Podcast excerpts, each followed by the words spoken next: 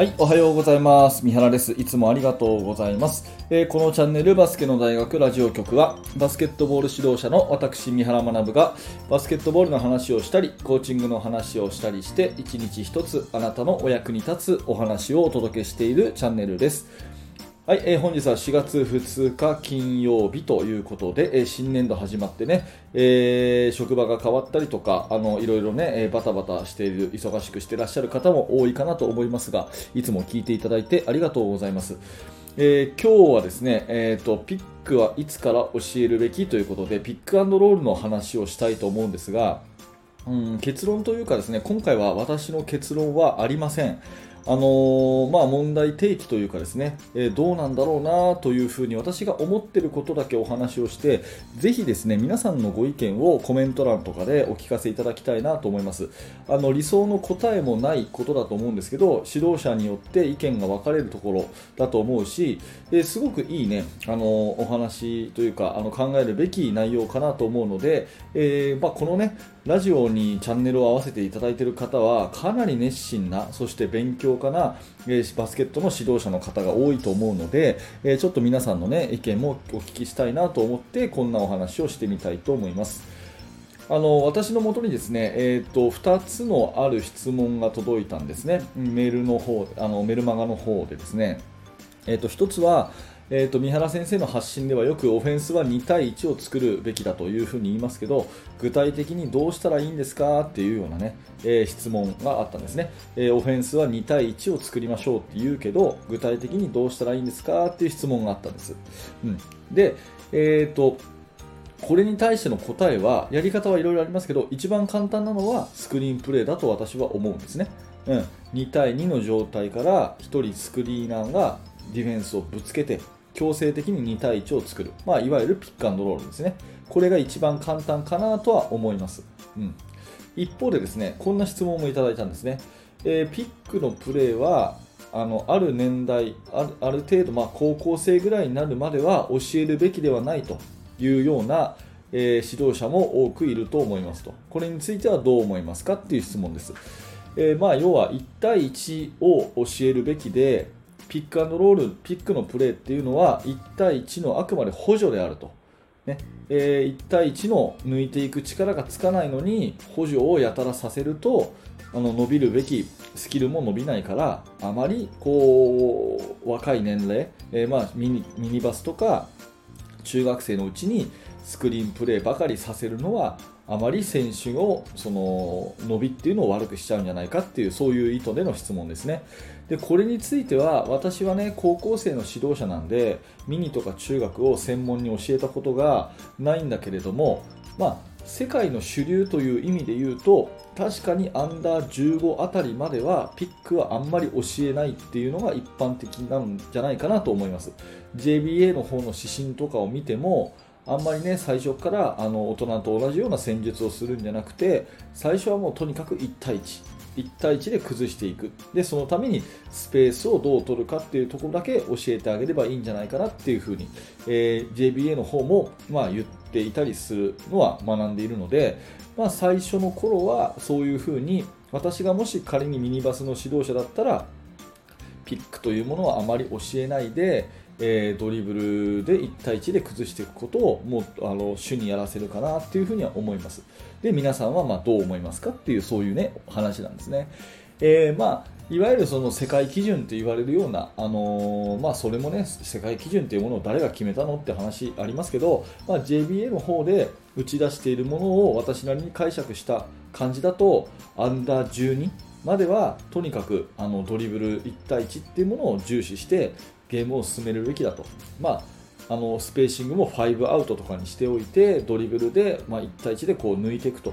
でそれに対して周りはどういうふうに合わせていけばこうスペースが崩れないかっていうそういう本質だけ教えてあげてあとは伸び伸びやらせたらいいよというのがアンダー12の、ま、ところですよね。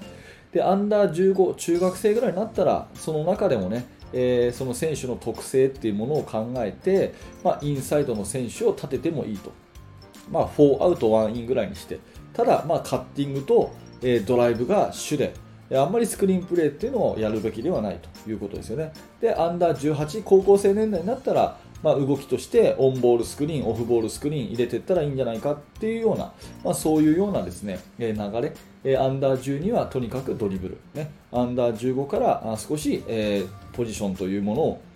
付け加えて、で、アンダー18になったらスクリーンプレーを入れていくというような、まあ、段階がいいんじゃないかなっていうような、えー、言い方を、まあ、JBA は発信してるかなと。まあ、世界のいろんなね、まあ、今 YouTube とかでいろいろ見れますから、皆さんもご覧になってると思いますが、えー、アメリカとかヨーロッパの、まあ、特にね、アンダー12、アンダー15の年代の試合を見ると、まあ、非常にシンプルなバスケットが多いですよね。うん、だそういうことで、とにかくドリブルの1対1からまずは始めさせると。でスクリーンプレーっていうのはある程度年齢が17歳とか、えー、16歳とかになってから、えー、本格的にやるぐらいでいいんじゃないかっていう話が、まあ、多くの人が言ってることなのかなというふうに思います。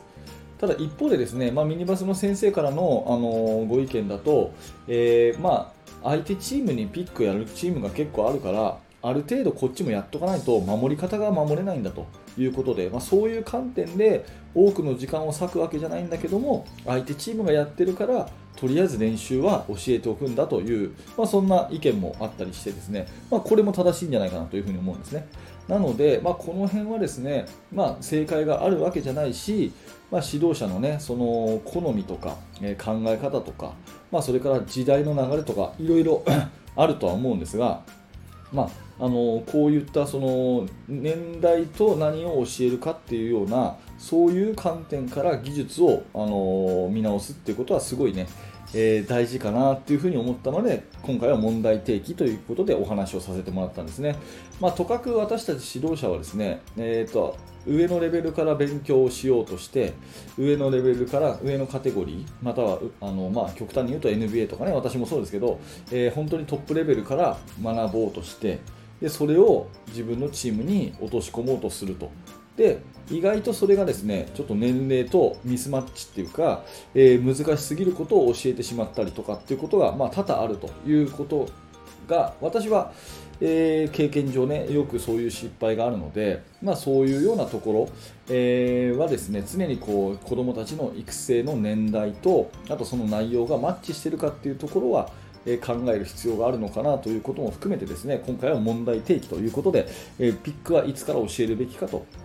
いうような話をさせてもらいました。え答えはないんですが私としてはもし仮に私が中学生以下を教えるんだったら、まあ、しばらくの間はあまりスクリーンプレーっていうのは強調せずに1対1ばかり教えてスペーシングっていうものを教えるかなと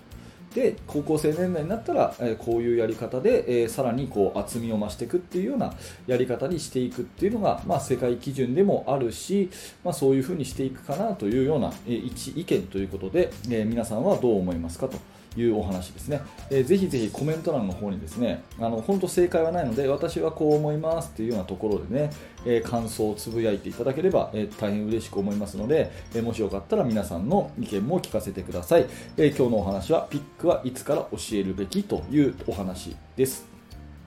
はい、ありがとうございます。えー、このチャンネルはですね、えー、バスケットボールの話とかコーチングの話を毎朝7時にしております。もし何らかあなたのお役に立ったなということであれば、ぜひ、えー、グッドのボタンを押して応援していただきたいですし、えチャンネル登録もよろしくお願いいたします。えー、そしてですね、えー、バスケットボールの指導者の方向けに無料のメルマガ講座というものをやっております。えー、このラジオをですね、ここまで聞いていただいているあなたのような熱心な方でしたら、きっとですね、え共感していただける内容かと思いますので、えー、ぜひメールの、えメルマガの受講を、え